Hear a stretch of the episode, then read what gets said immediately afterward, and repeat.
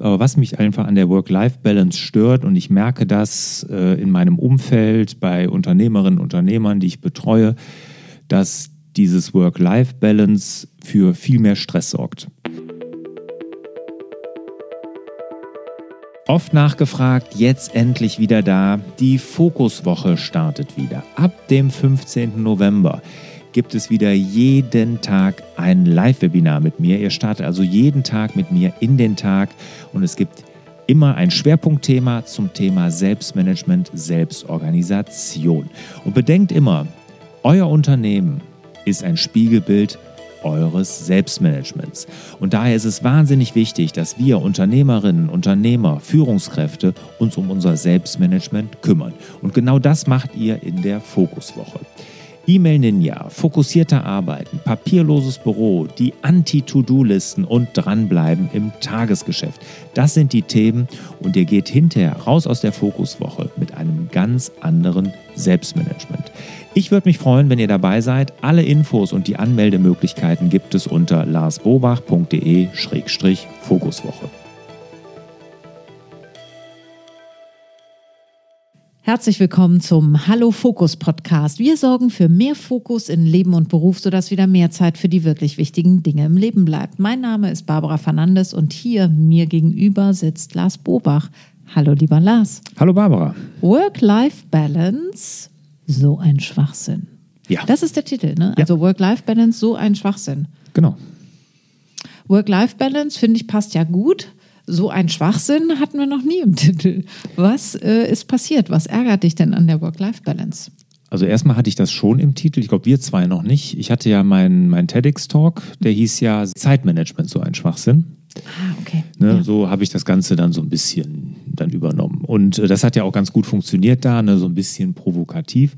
Hier ist es allerdings auch natürlich ein bisschen provokativ, aber was mich einfach an der Work-Life-Balance stört und ich merke das äh, in meinem Umfeld bei Unternehmerinnen und Unternehmern, die ich betreue, dass dieses Work-Life-Balance für viel mehr Stress sorgt, als wenn man das vielleicht mal etwas entspannter sehen würde. Weil dieses Work-Life-Balance ist, äh, verstehen ja die meisten so, ich habe meinen Beruf und jetzt muss ich noch sehen, dass ich privat irgendwelche tollen Dinge mache, ne, so um Work, um, um Live dann auch noch da irgendwas zu tun, also neben dem Beruf.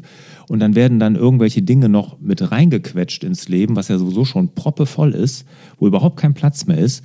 Und das sorgt dann für Stress. Die To-Do-Liste wird länger, weil ich muss ja noch den Yogakurs machen, ich muss ja täglich meditieren und ich muss ja noch, was weiß ich, den Alpencross und ich muss noch keine Ahnung was tun. Also es sorgt für mehr Stress bei vielen oder bei den meisten, weil sie jetzt das Gefühl haben, ich muss ja neben dem Job noch andere Dinge tun. Und deshalb finde ich das Schwachsinn. Also Work-Life-Balance, wenn man die Life-Balance nimmt wie den Job, dann ist es Schwachsinn. Man könnte ja auch die Life-Balance nehmen, indem man das nicht macht, indem man solche Listen sich nicht schreibt und solch, solche Sätze, Vorsätze nicht äh, vornimmt. Und ähm, so könnte das ja auch sein. Ja, das- das wäre ja toll.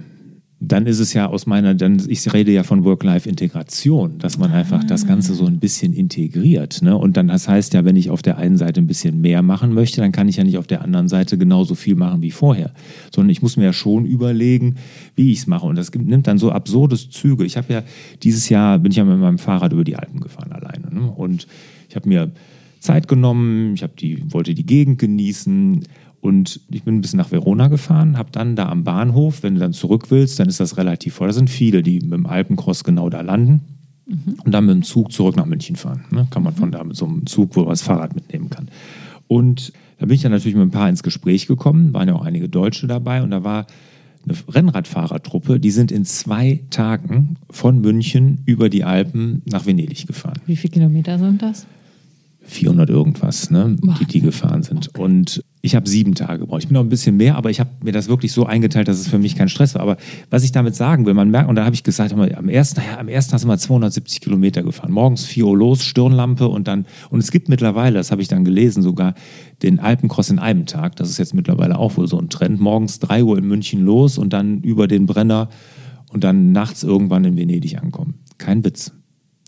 Und genau das meine ich, das ist ja das. Und dann habe ich mit denen gesprochen, ersten Tag 270 Kilometer gefahren. Da sage ich ja, und wie war das? Ja, ich habe eigentlich nichts gesehen, ich war im Tunnel. Ja, Aber ich habe es abgehakt, ich habe jetzt Work-Life-Balance und das kann es ja nicht sein.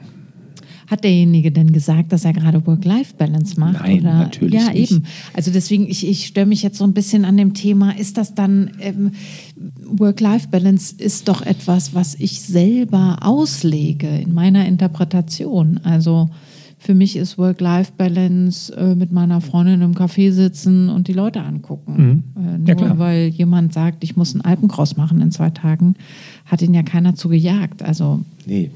Aber es ist so, dass durch den gesellschaftlichen Druck, dass wir neben dem ganzen beruflichen, ja, unser Privatleben und das Ganze, das muss ja natürlich auch noch alles stattfinden, der Optimierungswahn. der Optimierungswahn, genau, dieser Perfektionismus, Social Media muss alles, jetzt zeige ich mal, dass ich hier mit dem Rad über die Alpen fahre oder was weiß ich was. Ähm, das sorgt dafür für mehr Stress. Und deshalb finde ich diesen Begriff und diese, diese, dieser Trend, ich meine, Trend kann man ja nicht mehr sagen, das ist ja seit zehn Jahren oder so wird das ja gemacht, finde ich einfach schwachsinnig Ja. und nicht gut. Und es ist nicht gesund. Und ich, mein Plädoyer ist ja für mehr Gelassenheit, genau was du sagst. Ne? Das ist Work-Life-Balance, indem ich mit meiner Freundin oder mit meiner Frau oder Bekannten im Café sitze, Leute beobachte, einen schönen Plausch halte, solche Dinge. Ja. Aber, ja, aber beobachtest du das dir. nicht doch, so? Doch, ich beobachte das auch, aber ähm, wir müssen ja jetzt auch ehrlich sein. Es ist jetzt noch nicht so lange her, da haben wir hier auch Bucketlisten veröffentlicht und man muss sich Ziele setzen, was man denn auch so erreichen will. Und das hat vielleicht ja auch ein bisschen damit zu tun. Ist denn da ein Gesinnungswandel auch in Herrn Bobach äh, vonstatten gegangen? Das will ich nicht ausschließen. Das wird hundertprozentig so sein. Ja. Jetzt ist es natürlich mit Zielen wieder was ganz anderes. Jetzt machen wir gerade ein ganz anderes Fass auf. Ziele, Bucketlisten, so sind grundsätzlich ja nichts Verkehrtes. Ne, Ich kann mir ja vornehmen, dass ich noch auf irgendeinen Berg steigen will, dass ich noch irgendwie die Welt umrunden will mit dem Segelboot. Ich weiß es nicht. Das kann ich mir ja alles vornehmen. Wenn das mein Traum ist, dann ist das ja toll. Nur, ich muss halt aufpassen, dass ich das nicht mache auf Kosten von noch mehr Stress, den ich ja sowieso schon habe. Genau, okay. Also es geht eigentlich um den Umgang mit mir in meiner Freizeit und dem Druck, die Freizeit zu optimieren. Genau. Und das ist ein gesellschaftlicher Druck, der erhöht ist durch Social Media und auch durch diese Erzählungen, was haben wir am Wochenende gemacht, was habt ihr am Wochenende gemacht, was habe ich in den Ferien gemacht, was hast du in den Ferien gemacht. Und so treibt man sich sicher in den Wahnsinn. Genau. Und du hältst jetzt ein Plädoyer für mehr Gelassenheit. Genau. Wunderbar, ich freue mich. Und Lass ob das ein anfangen. Gesinnungswandel ist, sicherlich irgendwo schon. Hast du Ah. was erlebt, was dich hat ähm, da anders draufblicken lassen?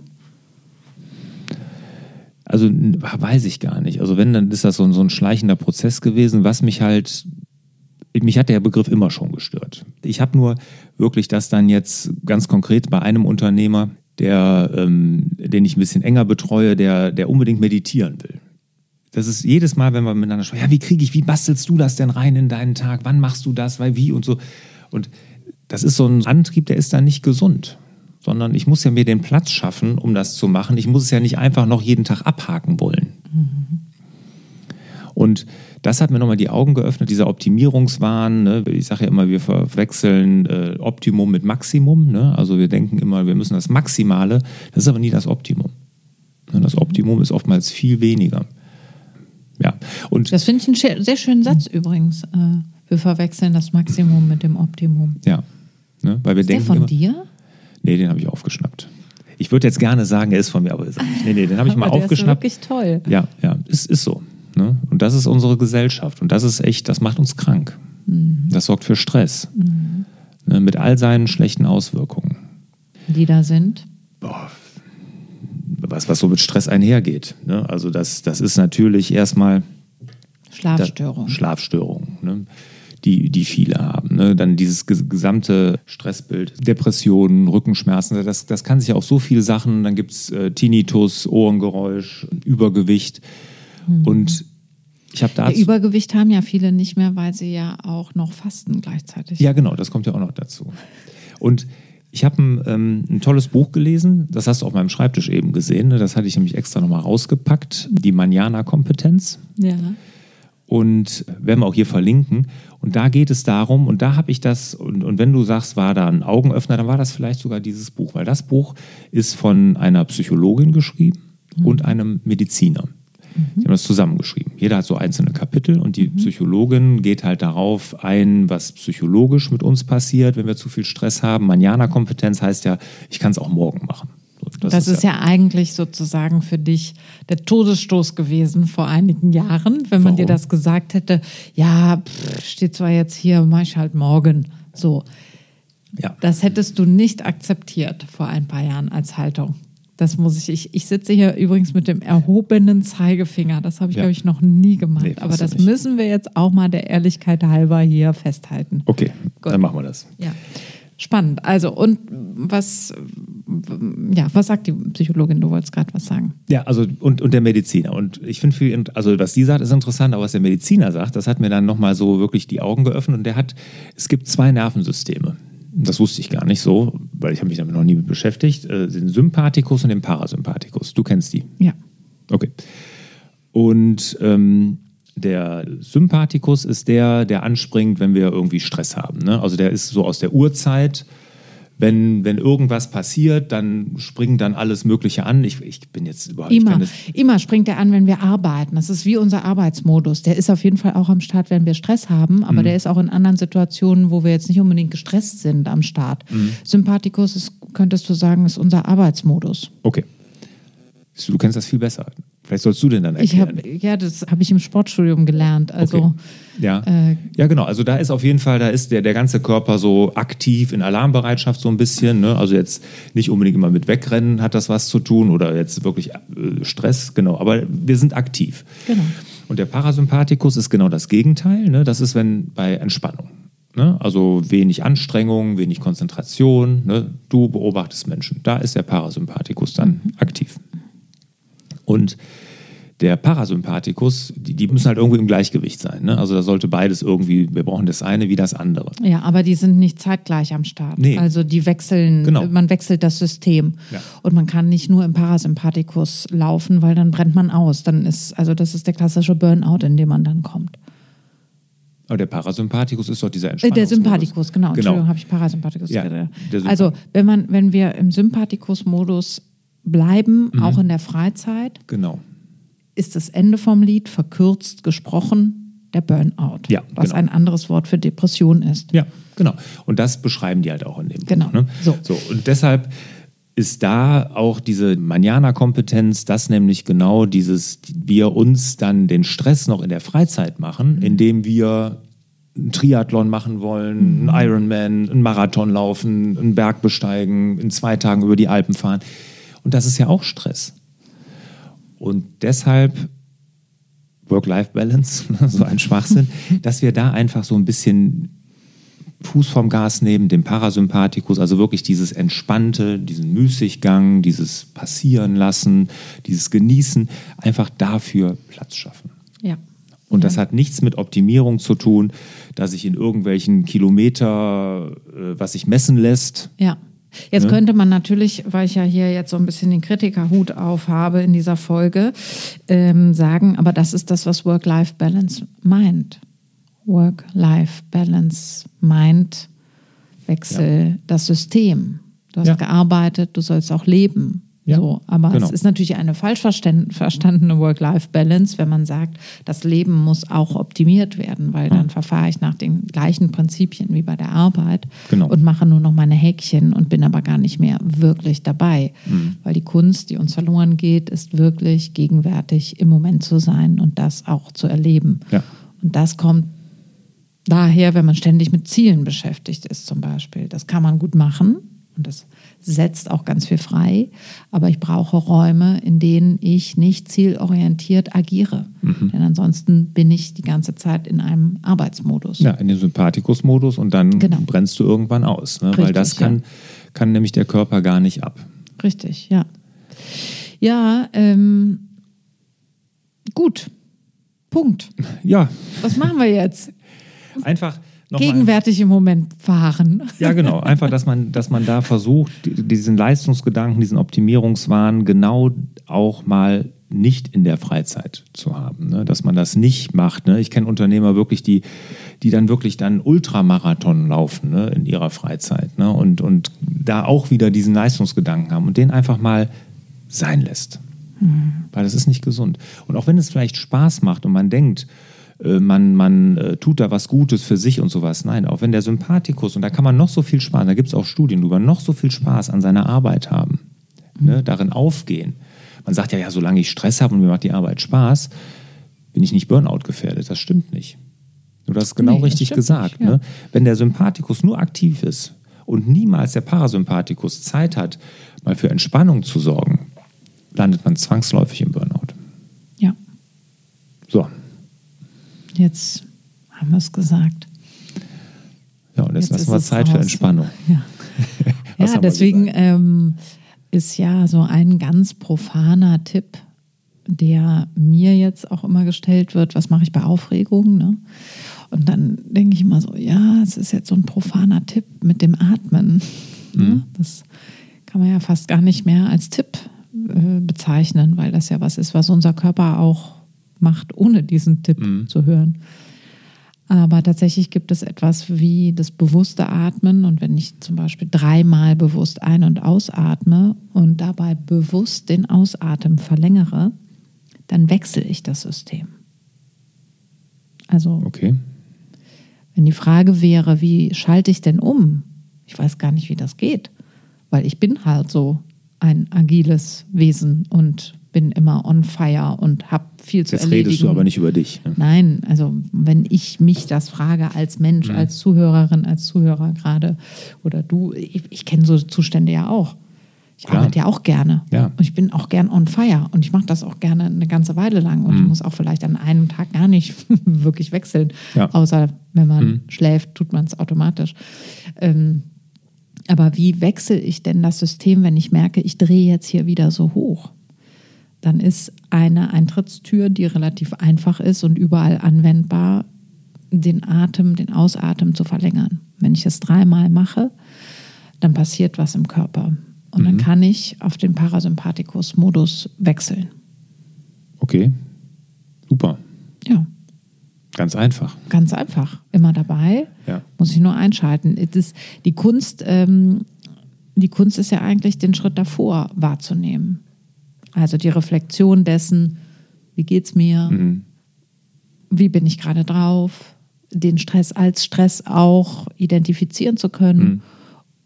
Mhm. Ne? Also im Hamsterrad sein und das Hamsterrad aber wahrnehmen und zu sagen, ich höre mal gerade auf zu rennen, ich ja. setze mich mal kurz hin und ich atme jetzt mal dreimal, so viel Zeit muss sein, mhm. und atme länger aus und ähm, gehe mal mit meiner Wahrnehmung nach innen. Was macht meine Pumpe? Ne? Wie klopft mein Herz?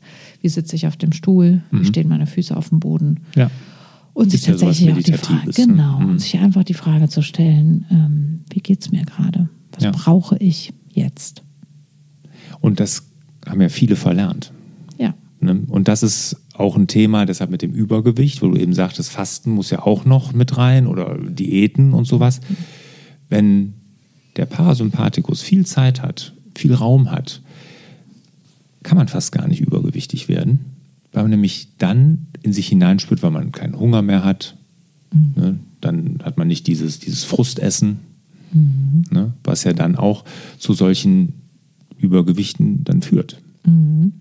Und dann braucht man auch keine Diäten. Also das ist ja. auch die, der Mediziner sagt das. Das ist, wenn der Parasympathikus genug Raum hat, dann ist es eigentlich unmöglich, Übergewicht zu ja, bekommen. und da ist auch noch ein ganz interessantes Thema, hängt da dran, und das ist der Alkohol. Mhm. Also Menschen, die sehr viel arbeiten, die auch das Bier zum Runterkommen oder den Wein zum Runterkommen kennen, mhm. der hat damit zu tun, dass der Sympathikus auch hochgedreht ist über den Tag. Und dann kommt das Nervengift, das heißt, ich nehme mir eigentlich ein Gift von außen, um mir Beruhigung zu verschaffen. Mhm anstatt auf System Parasympathikus zu wechseln. Ja, du betäubst den Sympathikus genau, nur. Der Parasympathikus so, kommt aber nicht, ja, weil genau. du bist immer noch im Sympathikus-Modus mit Alkohol, genau. Richtig, und ab einem gewissen Alter ähm, sorgt das dann für Krankheit. Ja, ja gut, dass, es, dass das nicht gesund ist, das ist klar. So, das war doch eine schöne Folge. Soll ich abmoderieren, Lars? Oder? Sehr gerne. ich, aber ich, ich würde, du hast jetzt einen Tipp gegeben mit dem Atmen. Ich würde gerne auch noch ja. zwei Tipps loswerden. Also was, was mir geholfen hat, ist halt diese ganzen äh, Tracker-Apps nicht mehr zu nutzen. Mhm. Ne? Also dass man das einfach nicht macht. Ne? Also da geht's los bei für Fahrradfahrer Strava war ich auch mal. Ne? Das ist so, wo man das alles trägt, wo andere Leute die auch noch verfolgen können, gucken, verfolgen, also in Anführungszeichen gucken, wie äh, Kilometer ist er denn jetzt gefahren diese Woche, diesen Monat, dieses Jahr. Sowas ist Gift. Mhm. Abschalten. Alles, was da auch noch gibt an, an anderen Bereichen, ne, das alles nicht mehr machen an Treckern und sondern wirklich aus Spaß heraus die Sachen tun. Mhm. Und was, was vielen, die jetzt wirklich richtig unter Feuer stehen im Beruf, ist natürlich die, die Tagesabschlussroutine. Irgendwas überlegen und das kann auch zum Beispiel sowas mit Atem verbunden sein, wo ich jetzt wirklich sage, jetzt ist mein Arbeitstag vorbei. Mhm. Ne, das kann auch helfen. Ne? Und das können kleine Gesten sein. Ich sage zum Beispiel bewusst, wenn man jetzt nichts hat, ne, bei mir ist es ja, ich sage ja immer, das mit dem Hund laufen. Ne, wenn ich abends mit dem Hund gehe, danach ist für mich vorbei der Arbeitstag. Mhm. Dann keine digitalen Geräte, Feierabend. Mhm. Und wenn man sowas nicht hat, kann man auch einfach sagen, ganz bewusst Laptop schließen, wirklich zuklappen, die Hände mal drauf halten, dreimal tief durchatmen, so wie du sagst, lange ausatmen. Und dann kann man auch sagen, so jetzt ist es vorbei. Und jetzt schalte ich um. Aber diesen jetzt Anker. Jetzt ist es vorbei. Ja, nee, nein, das ist der Arbeitstag ja, ja. vorbei. Aber diesen genau. Anker setzen, das hilft. Ne? Absolut, ne? absolut. Ne? Dass man einmal so einen Anker hat, wo man sagt, das ist jetzt, so läute ich meinen Feierabend ein. Genau, das lohnt sich darüber nachzudenken, mit welchem Anker beende ich die Arbeit. Super ist das, ja. Gut. Gut, dann wären wir soweit, ne? Ja. Gut. Das war ja eine ähm, schnelle Folge. Das ne? war doch eine schnelle Folge, ja. Mhm. Ich hatte ja noch eine Abschlussfrage. Ja, die wäre? ja, Flow, mhm. wo man diesen Begriff jetzt einordnet. Weil Flow kann ja, also Flow ist ja ein Moment, wo wir mit uns selber im Moment tatsächlich versinken. Mhm. Und ähm, diese Momente, die lassen sich halt auch nicht herbeitracken und auch nicht herbeikalendern äh, und mhm. auch nicht mhm. ähm, herbeizielen. So, und für diese Momente braucht es tatsächlich auch Aufenthalt im Parasympathikus. Mhm. Und diese Momente sind ähm, eigentlich unsere Highlight-Momente, mhm. weil wir da kreativer sind, inspirierter, mhm. weil wir da ganz besonders bewusst das Leben wahrnehmen können, weil wir dann Glück empfinden auch. Mhm. Das ist eine Art von Glücksempfinden, Flow-Zustände.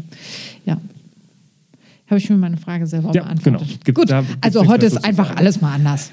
ähm, dann gehen wir doch mit jemandem, der sehr schlau ist, äh, raus, auch hier aus der Folge. Albert Einstein, habe ein kleines Zitat rausgesucht. Der Sinn des Lebens besteht nicht darin, ein erfolgreicher Mensch zu sein, sondern ein wertvoller. In diesem Sinne wünschen wir euch wieder mehr Zeit für die wirklich wichtigen Dinge im Leben. Hat dir der Hallo Fokus Podcast gefallen?